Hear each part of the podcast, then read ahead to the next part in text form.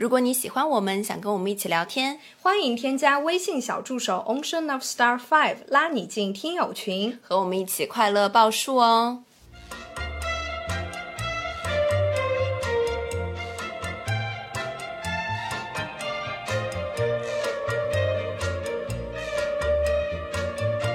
听众朋友们，大家好，这里是张曼玉和高晶莹的播客栏目《土象电台》，试图传播两位都市肤浅女孩的心声。这档播客将是陪伴您洗碗、拖地、如厕、开车等地铁的绝佳听物。Hello，大家好，欢迎回来，欢迎来到土象象电电池台哦，sorry，是电池。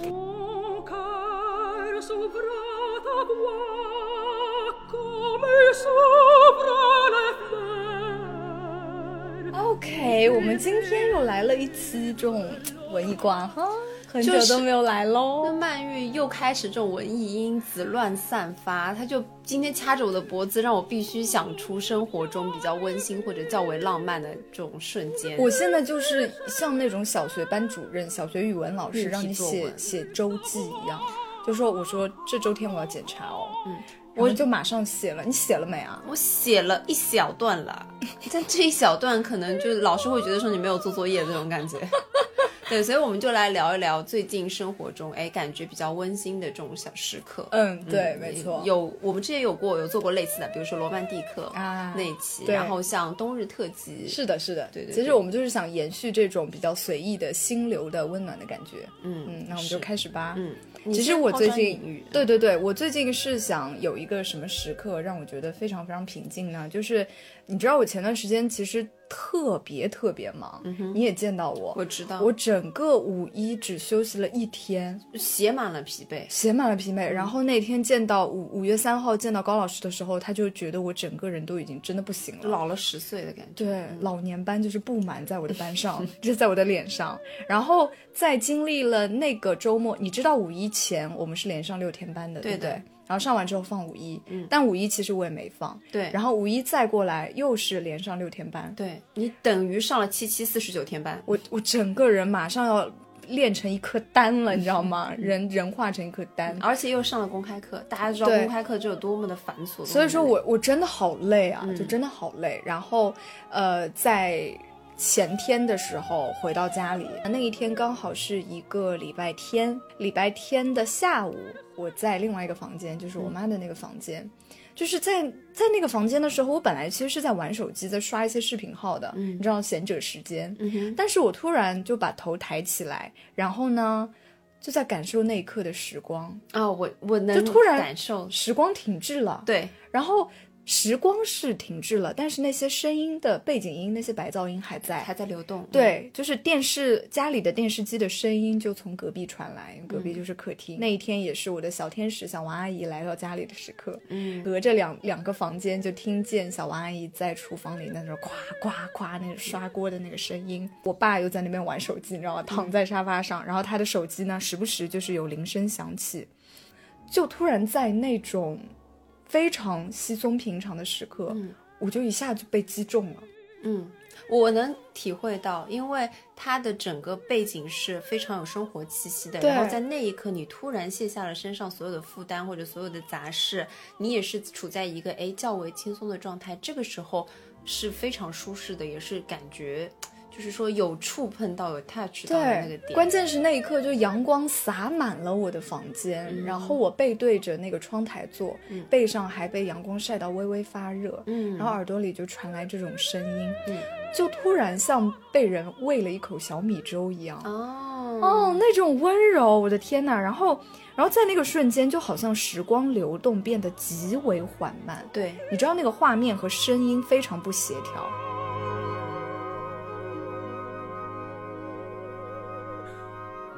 声音是及时的在发生的，但是画面就会被放到很慢很慢，连空气中的那种粉尘你都可以看清。嗯，在阳光的照射下。在，阳光下，对对，它在那边轻盈漂浮。嗯，哇，那一刻就真的觉得是，就前一个礼拜乃至上前前个礼拜都是风风火火，风风火，因为有然后对比了。就是然后在这一刻啪，突然停了，眼前粉尘在那边飞舞，然后隔壁就是那种声音白噪音，哇塞！我那刻突然觉得好好温柔，就就马上要感动落泪那种感觉，就是这才是生活本来的面目。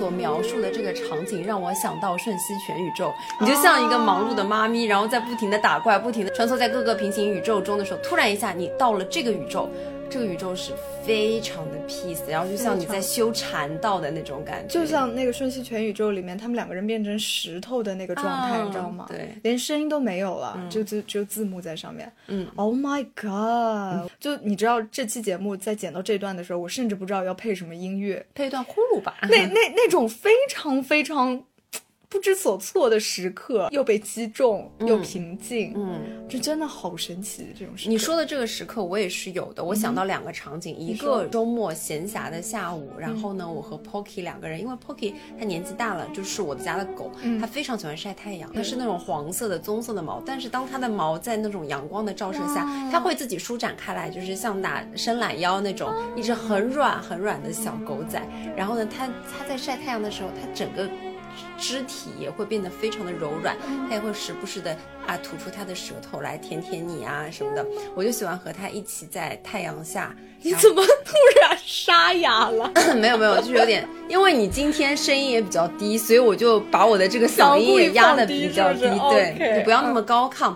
我就也喜欢跟他一起躺在那个懒人沙发下，跟他一起蹭蹭他，然后挤掉他的一点位置，然后。跟他就是，他像一个人一样，像个小婴儿一样，我就会蹭他的鼻子啊，蹭他的这个怎怎么小手啊，然后我还会有点色的揪揪他的小奶头啊之类。哎呀，你这人真的很色情啊！嗯，然后猛吸它的狗爪，你知道狗爪是有一种特别的香味的，香臭香臭的，对啊，很好闻，我就很喜欢。这是一个场景，我也觉得就是。好喜欢呀、嗯，非常舒服的瞬间。还有一个就是你刚刚描述的，但这个场景呢是发生在逃班，请注意，必须是要逃班。必须是逃，不能准时下班。对，就是如果准时下班，这种感觉消失。比如说今天你的领导出外勤了，哎，我得到这个线报，他可能下午就不在了，两点多就可以下班了。我们正常下班时间是四点半嘛？四点半嗯那比如说我今天两点半到家，两点半到四点半，其实就只有短短的两个小时。像偷来的时光，这偷来的时光简直太舒服了，我我真的我只要卸下包，打开电视机，我也不需要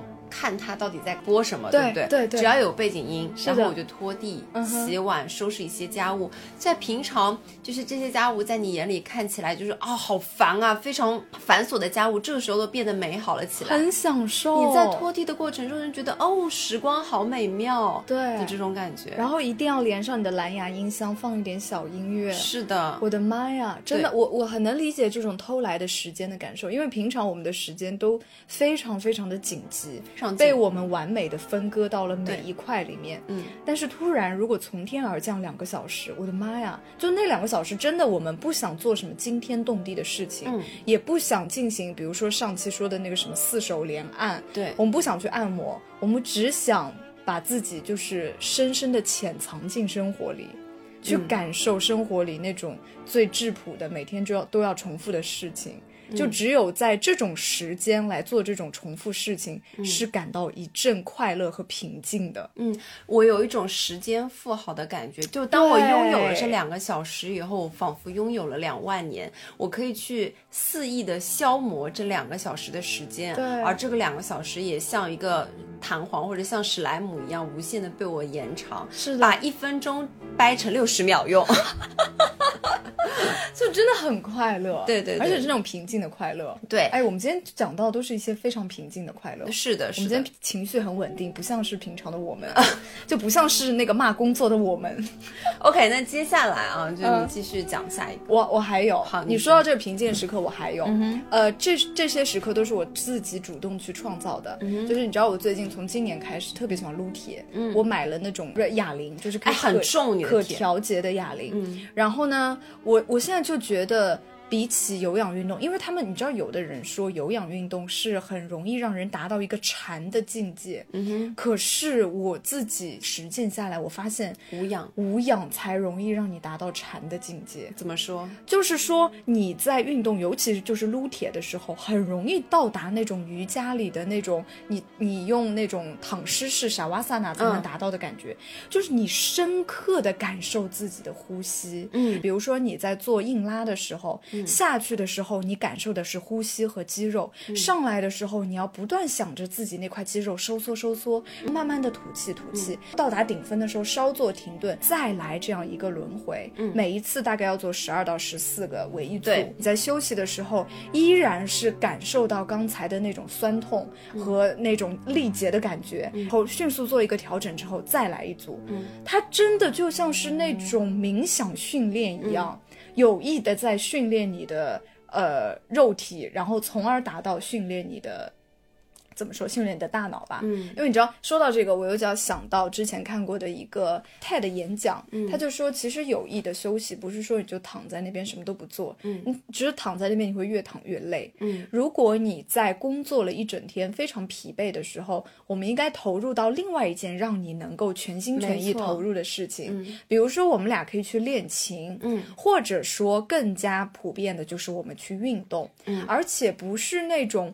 像我们平时有氧，嗯边看电视边走路，不是这种运动，是你真的完完全全投入。比如说你去上那个私教课，那个凯迪拉克床，对你也是在每一个动作，在每一个呼吸之间去感受，对把完完全全的 focus 在你的动作上，嗯，那种感受真的，你在长时间大概四十分钟到一个小时之后，你会觉得全身心的放松，嗯，前所未有的那种呼吸顺畅的感觉，嗯，真的太棒了，嗯，你知道为什么吗？嗯，我们的生活就是课程表。嗯。我们的生活排的特别细，不管不管是从小到大啊，嗯。从小时候我们是有自己要上的课，对，到现在我们有我们要上的课和我们工作的时间，嗯。不管是其他的上班族，他们可能啊九点到十一点是上班，然后中午午休，甚至是没有午休，就下午可能一点钟到六点大概这样子的时间段，他们是大块的时间段，而我们的时间段很细，八点到八点四十五，嗯，八点四十五到九点半，对，九点半到十点十五这个时间哦，然后午休或者是呃是那个什么眼保健操，嗯，我们的时间被划分成了非常非常的小块。我已经不知道小时候那种肆意度过时光的感觉了，，对，然嗯。后当我们处在第一个板块的时候，会想说第二个板块要做什么，嗯，甚至是中间的午休都可能想尽办法说，都我们要利用这三十分钟或者利用这一个小时，可以尽可能的做到一些什么，比如说还要让我再开个会啊，让我今天的工作效率变高。是的是的。所以当这一整天工作下来的时候，运动的时候，或者是像你刚刚说的，我们平静的玩手机的时候，可以把这个脑子放一放，真的。我们转换另外一种思想。这也是为什么我们喜欢去运动，或者特别喜欢，之前也说过，会特别喜欢早起做早饭，哦，因为这个时间是我完全可以。不想任何的工作，我不用想一个板块的时间段我需要做什么，我只需要想我如何把这颗蛋做好。对你只需要想我如何的去呼吸，把这个铁撸好。对对，只要完成这个动作，我就是达到了一百分的这样子的状态。所以，为什么我们享受这个时刻，是因为我们完完全全抛掉了工作中的自己，我们创造了另外一个情境，而这个情境是完完全全属于我们自己的。是的，是的，而且完全不需要去考虑时间的一个情境。嗯哦，嗯，这个这个真的太棒了。对，所以呃，我我相信大家也都会有这样子的一个时刻，不管是哎，有些人会喜欢早上起来跑步，嗯，对他可能不喜欢在室内跑，他可能就是喜欢我出去跑一圈。用他的脚掌来丈量每一寸土地。对，可能这个时间就是他每天去思考人生的时间。嗯哼，对，也有人会喜欢夜跑。有些人说，哎，你为什么工作了一天下来，你晚上还要出去跑步啊？他们不懂吧？他们不懂吧？啊这个时间实际上不仅仅锻炼了身体，他更加去充电了，这也是是的它充电的时间。放松了你的身心。嗯，是的，是的，嗯。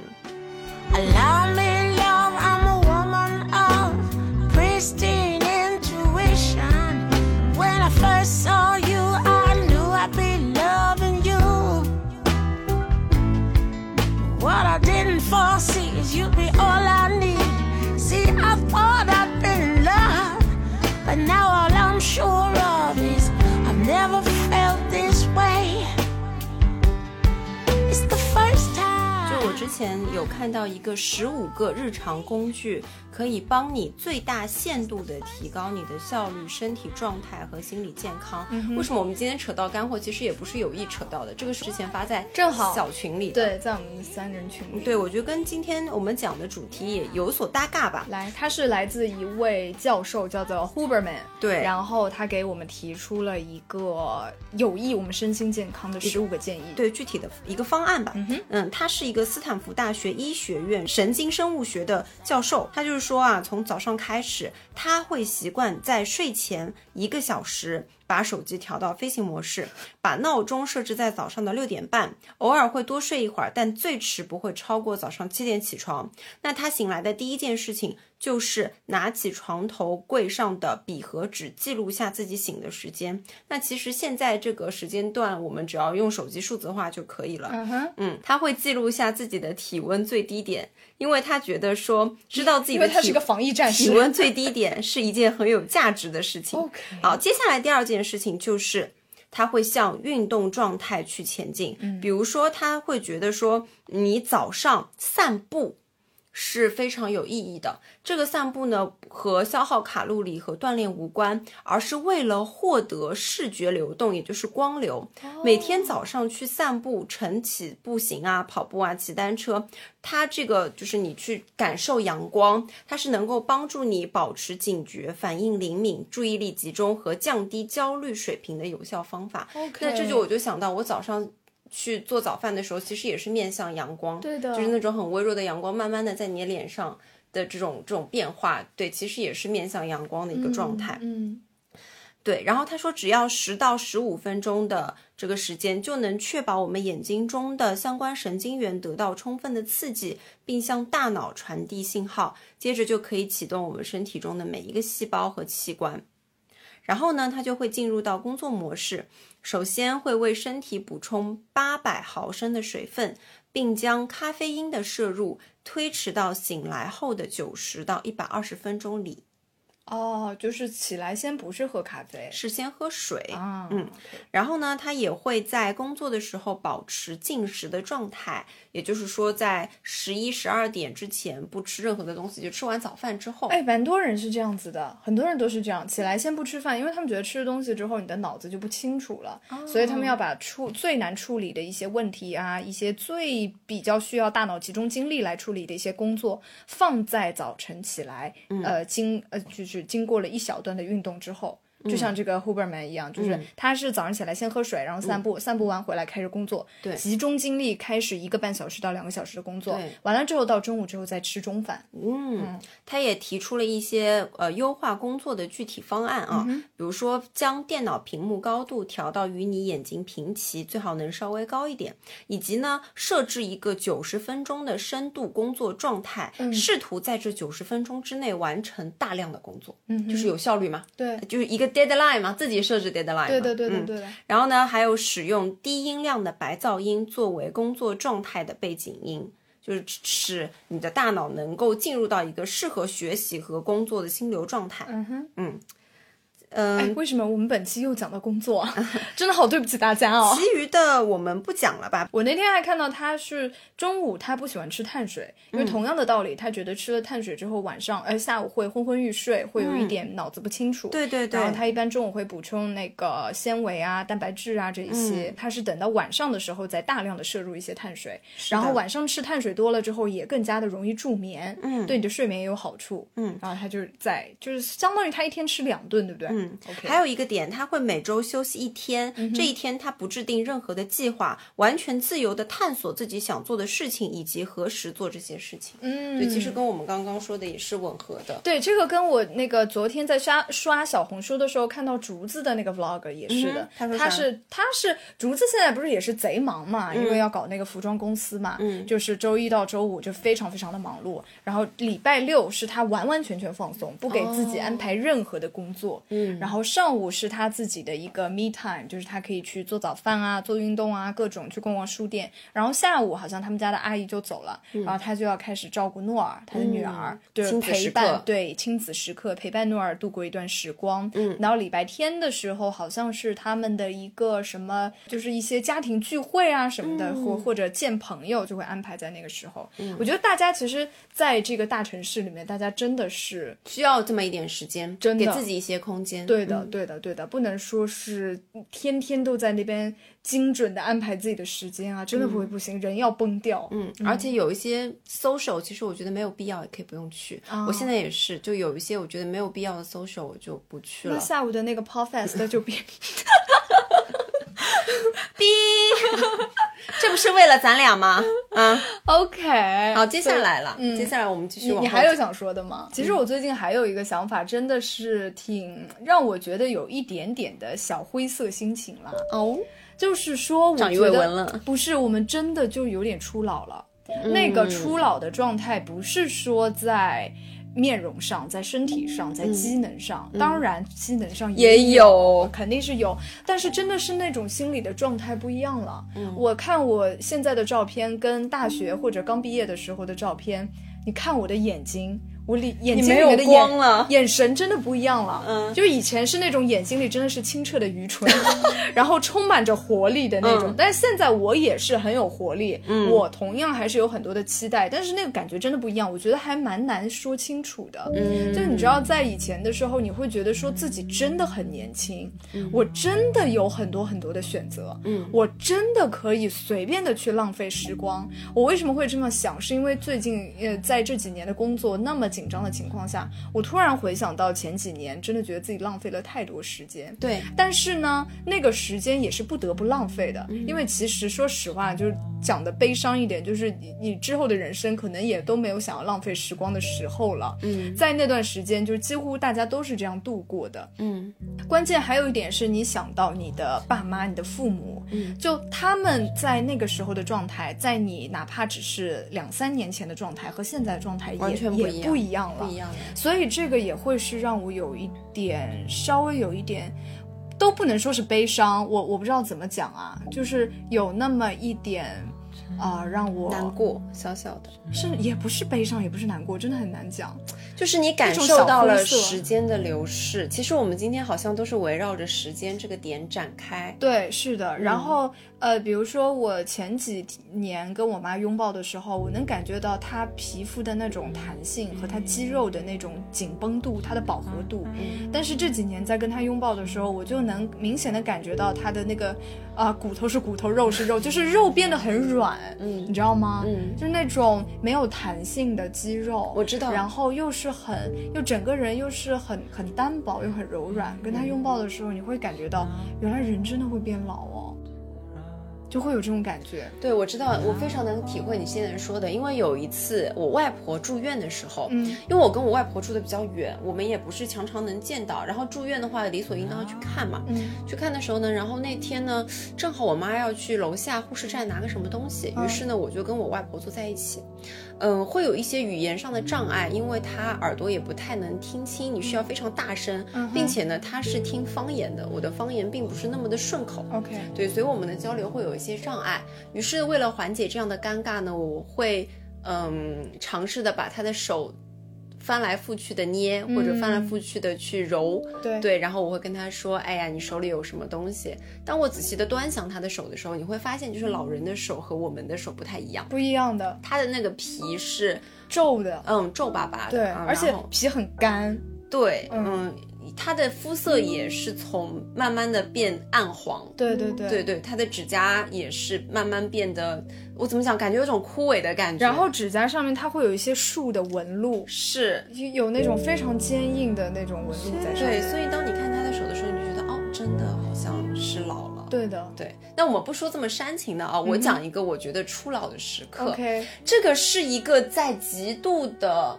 怎么说？我前段时间去追星了，在非常热闹的或者非常亢奋的一个环境下，突然之间我感受到，哎，我好像老了。因为我觉得最近大家呃音乐节也出来了嘛，因为开放了，然后演唱会也有了，我相信大家一定会有这样的时刻。你还记得吗？在 rapper 刚刚国内兴起的时候，正好是二零一五年，嗯哼，那一年的时候呢，我们刚刚上大学对。不久。当年他们是中国好说唱，新说唱，中国新说唱，中国有说唱还是？反正反正这个说唱节目当年刚刚爆火的时候呢，是在上海有开一场音乐节，嗯，所以那一年我是去了。我特别喜欢的一个人，我不知道大家知不知道，叫做 Johnny J。哦，怎么会不知道啊？但是他不用去猜，但是他并不是现在当下非常主流的一个 rapper。哦我说的是他不是特别主流，因为比如说像啊、当时同一批出来的什么 TT 啦、哦盖啦，就是这一批的，他并不在他们这一批当中不是这么的主流。这一次呢，我朋友说，哎，南京有一个音乐节，然后给我看那个名单，我看到有 Johnny J，、哦，，Jony J 就是南京人啊，不是他在南京待很久，他是南京人。哦，他就是南京人，他是南京人、啊 OK，于是我就说好，那我就要去。于是我五一就去了他的音乐节。啊那音乐节真的很乏站，从下午的大概三点半，我一直站到了晚上九点多。你知道我我的身体已经承受不了如此的追星了。那天晚上，直到那天晚上，我听完他唱的大概一个小时的这个时间，当他最后唱《不用去猜》的时候，他是让大家都把那个闪光灯打开嘛，就营造出那种星星点灯的感觉。我就觉得说，就那种年纪大了，然后经没有那么喜欢他了，没有，嗯当时的感觉就是说，这是我第一个喜欢的 rapper。嗯哼，然后我后面还翻了我的朋友圈，我为他发朋友圈的那次是二零一七年，嗯我就回想到现在距离二零一七年已经有五年了，对、嗯。五年多的时间，嗯。嗯。对的。呃，那天听他唱歌的时候，我旁边的小姐妹，因为我旁边小姐妹是为了 T T 去的，她并不太认识 Johnny J，OK 然后她就跟我说，哇，他的歌词写的好好。嗯，我当时觉得说，就妈呀，小妹妹啊，没有，我就觉得说，哎，就是我追星的这个人，让我有一种骄傲的感觉，就我没有看错你。OK 我一直都那么喜欢你是正确的，嗯，对，是有那种感觉。然后结束了以后，有一种怅然若，怅然若失，对对对，怅然若失哦怅，然若失，怅然若失的感觉。嗯，我我也没有办法去形容这种，觉得说，哎，离他这么近，哦。感觉到，哎，好像这么多年过去了，我喜欢的人一直都没有变，嗯，嗯的这样子的感觉。但是我现在就已经这把年纪了。那所以比如说五年之后他又有演唱会了，你还会去吗？会去啊啊哎，就像我娘娘现在还会去张学友的演唱会哎，不是，那张学友我也想去的呀。哦，你 你不懂啊，你不懂我们喜欢张学友的人，好不好？嗯，但就这种追星的感觉，嗯哼，嗯，就时间流逝了，然后这么多年下来，嗯，然后他依旧在那里，然后我第一次距距离他这么近，但是我们都已经年纪大了，嗯。的这种感觉是我觉得哎有感受到年龄的变化，哎，但是你你又说到年龄，又说到演唱会，我就想到我在上上个礼拜还是上上上个礼拜的时候，去听了王健的演奏会。王健是呃国内外都很著名的大提琴演奏家，对，他其实今年已经五十岁了，然后他在国际上啊，在国际乐坛上啊，都是非常非常厉害，留下了很多的痕迹。然后现在他为什么这几年回国了？是因为他爸妈年纪大了，嗯他要回国来照顾他的爸妈。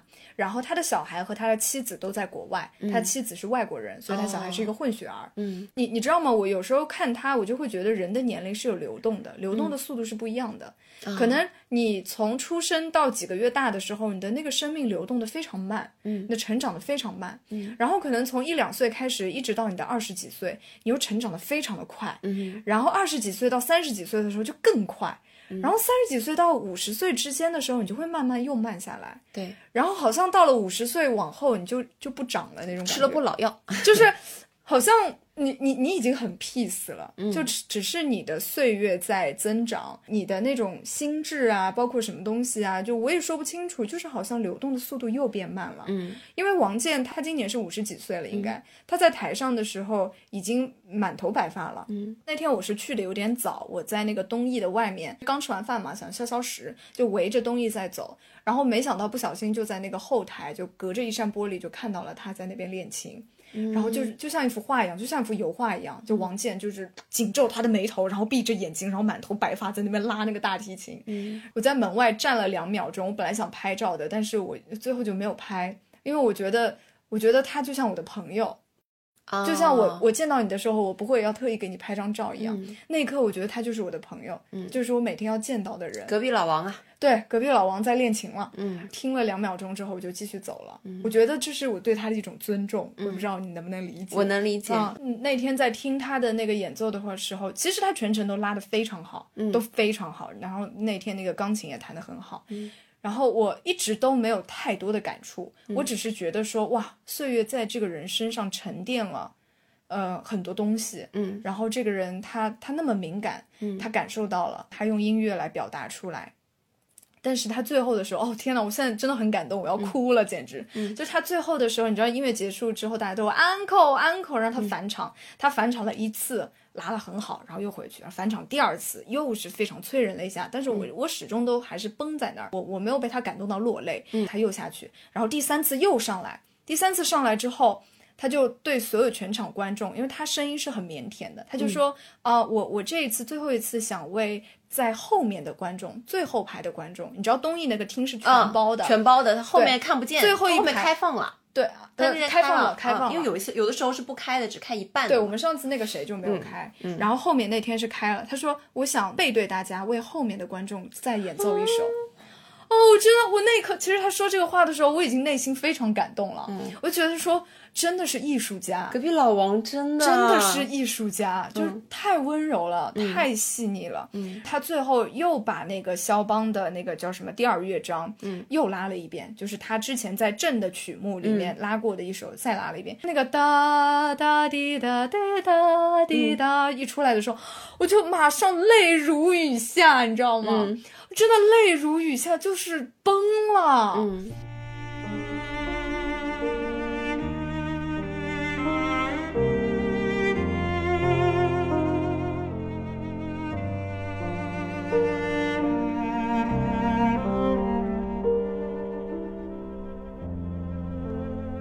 泪，然后那天还戴着口罩，你知道吗？就眼泪就沉在沉在口罩里面。在口罩里面，然后最后把口罩拿下来的时候，就像下雨了一样，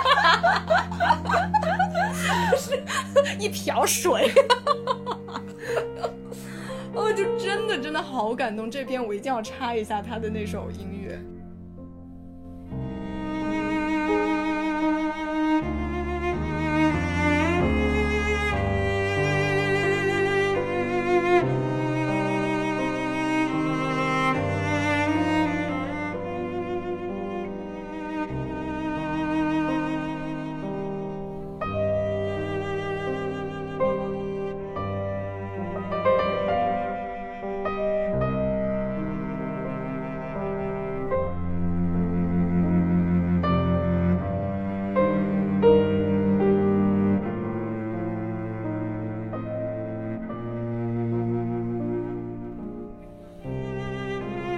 得说，嗯、虽然之前我我觉得我们变老了，慢慢变老了，但是我我突然想到说，怕，对我们突然会来到一个停滞的年纪，嗯生命真的很有趣，它每个阶段都非常的不一样。之前我们也聊过，有的时候突然会想到说，哎，其实距离我们读书的时候已经过去这么多年了，对这么多年我们甚至已经工作了这么长一段时间了。但是如果真的让你选择，你要回去吗？其实我也不愿意回去，因为我觉得每一个时间不想段，考试，哎，正好在讲这么煽情的地方，当然也不想考试，真的很不想考试，呃真的很不想考，试这是其一啦。嗯还有一种，我觉得所有的经历都是必要的。对对对对对，就像现在我跟学生聊天的时候，我看到他们那种很幼稚的想法，就是现在还在，比如说女生要去看男男生打篮球啊，然后什么选修课一定要选在自己喜欢的男生旁边啊。当时我就会觉得说，有一种过过来过来人的微笑，都是姐姐玩经历过的。都是姐玩剩下的。对对对对对，嗯。然后包括他们在那边茶言茶味的那种撩来撩去啊，我也会觉得说，